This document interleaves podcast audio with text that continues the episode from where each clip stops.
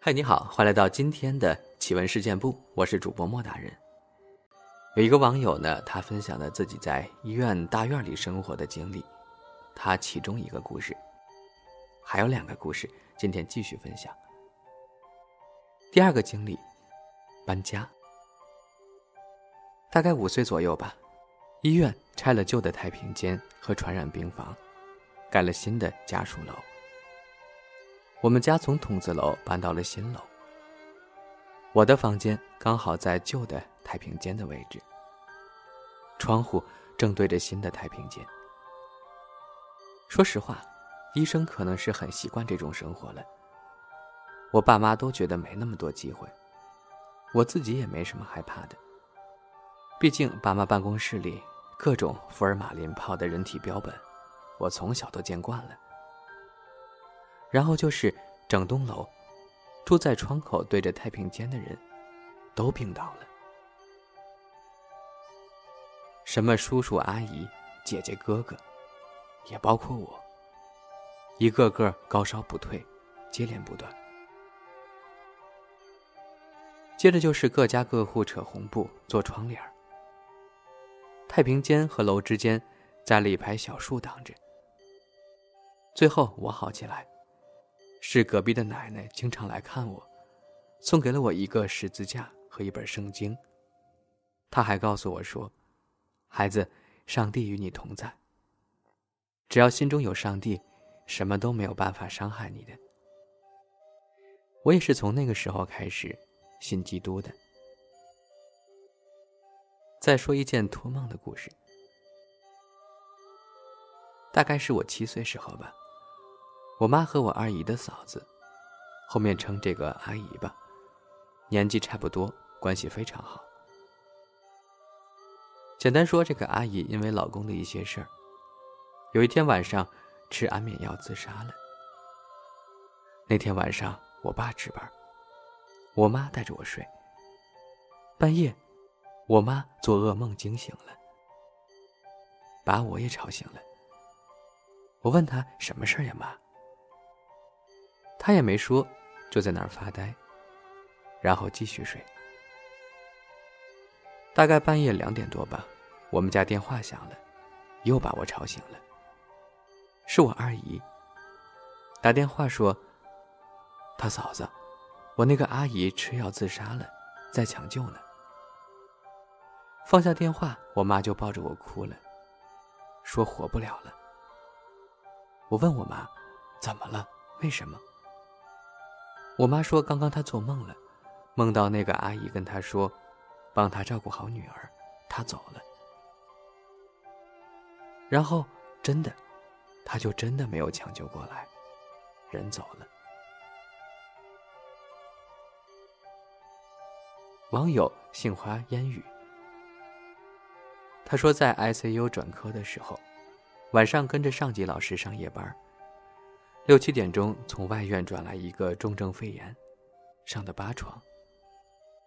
病人从平车上抬到 ICU 的床上，心电监测连上了一部分，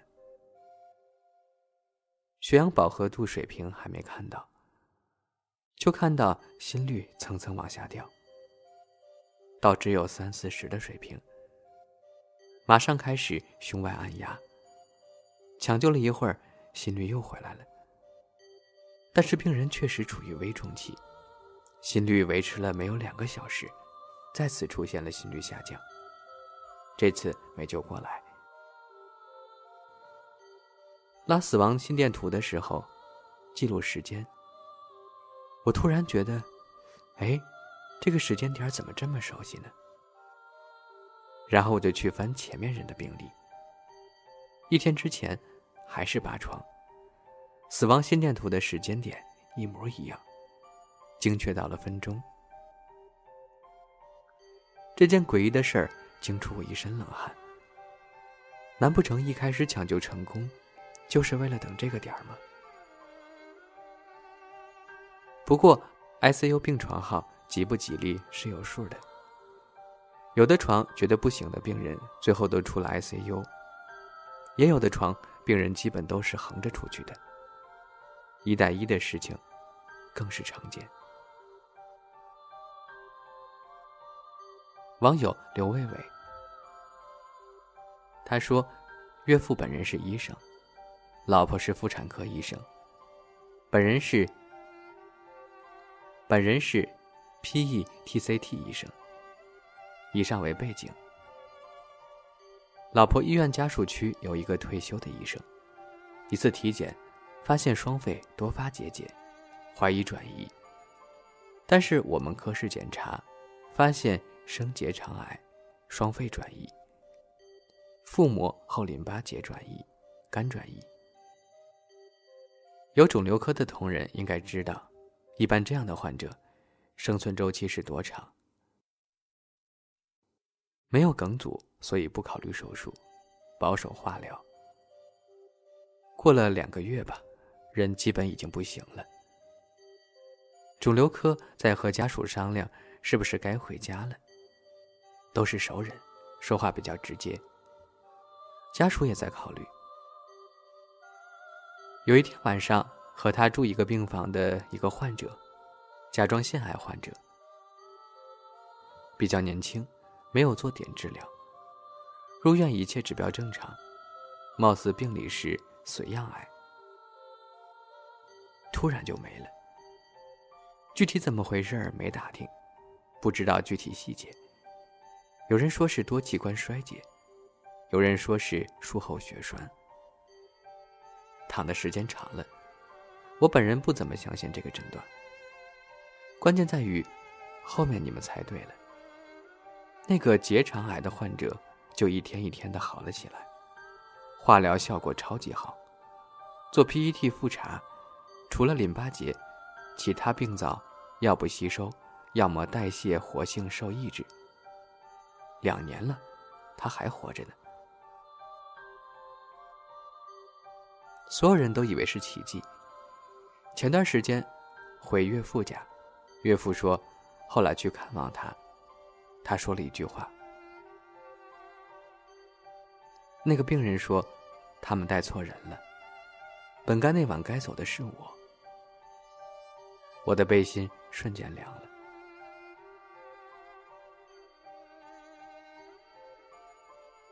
网友米诺，他说：“发生在师兄身上的真实故事。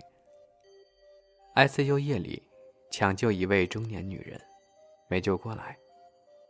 第二天，师兄乘电梯准备下夜班，走的侧门电梯，一般人很少的，就看见那女人穿着红衣服，也在电梯口站着。还好我师兄平时是个大大咧咧的主。”对着那女人就喊了一句：“你还干嘛呢？在这儿还不赶紧走？”然后那女的就消失了。还有一事儿，有一天晚上抢救一位老先生，家属一看没什么希望了，就说放弃，但又不同意自动出院，要走死亡程序。于是，一个进修来的医生就推了心电图机。准备等成直线后做记录宣布死亡。可是心电监护上还是有一点点蠕动波的，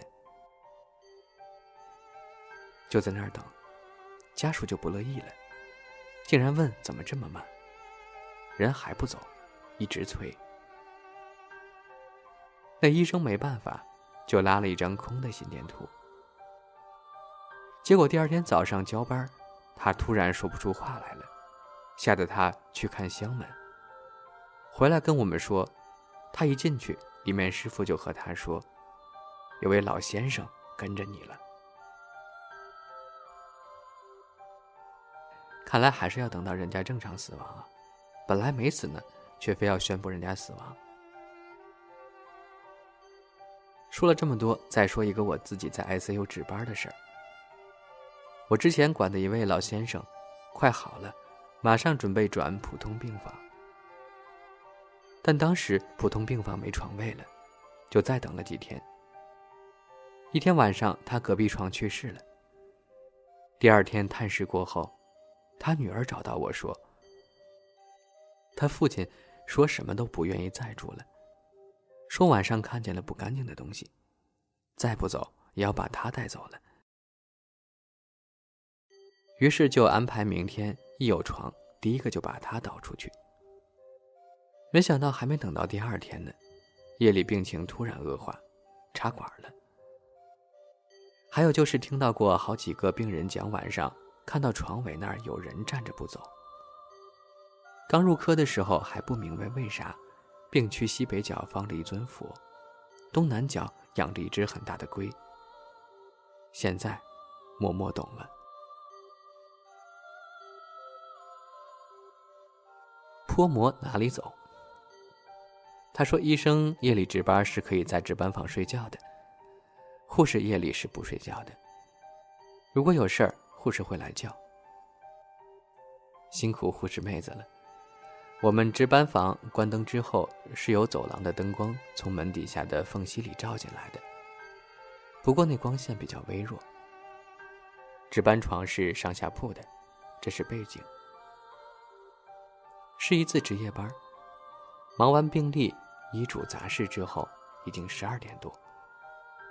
进值班房睡觉，总是觉得睡不安稳，心思不宁的，总觉得有一双眼睛在盯着我看。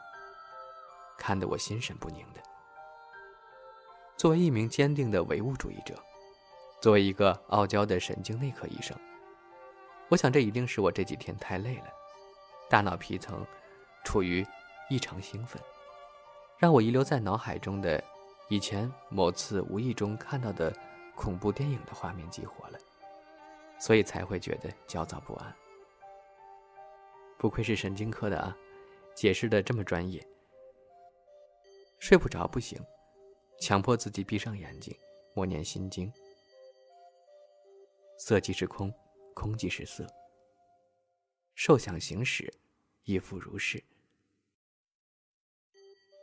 我逐渐失去意识，可是那种诡异的被人盯着睡觉的感觉仍然存在着，并且时间越久，越觉得似乎是从下边看上来的。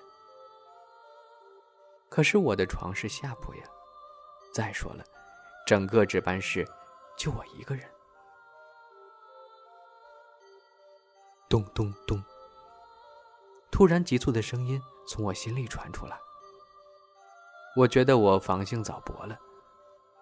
这声音似乎是我的二尖弁急促关闭的撞击声。之前刚工作第一个月的时候，因为压力大，我出现过房早。那种心脏被敲击的不适感，我很熟悉。我努力的想起床，因为那个咚咚声又响了起来。可是我觉得我的手和腿非常重，重的都抬不起来。我想睁开眼睛，可是怎么用力都睁不开。我感觉到有一双眼睛在用意念控制着我。我想我是鬼压床了。之前听过别人讲这种情况，我从来自负的认为，只有心理懦弱的人才会遭遇鬼压床这种事儿呢。然后我就觉得很生气，我从心里狠狠的骂了一句：“管你是什么东西，老子起来弄死你！”突然感觉一股暖流流遍全身，胳膊的热流很明显，然后我的手就可以抬起来了，眼睛也睁开了。我醒了，浑身是汗。原来是鬼压床。我坐起来，定定神。咚咚咚，那个声音还在响呢。这回我清醒之后，仔细一听，原来是敲门声。护士来敲门了，肯定是有事儿。我套上白大褂，打开门。护士讲敲了半天门了，你怎么不出来呀？二十二床的肚子疼。处理了病人，回到值班房，打开灯，坐在床上，无意间向床下一看。我去，兄弟，是谁把你放在这儿了？原来是一个人体模型，放在床底下，而他半个头露出了床沿之外，一只眼睛正在死死地盯着我呢。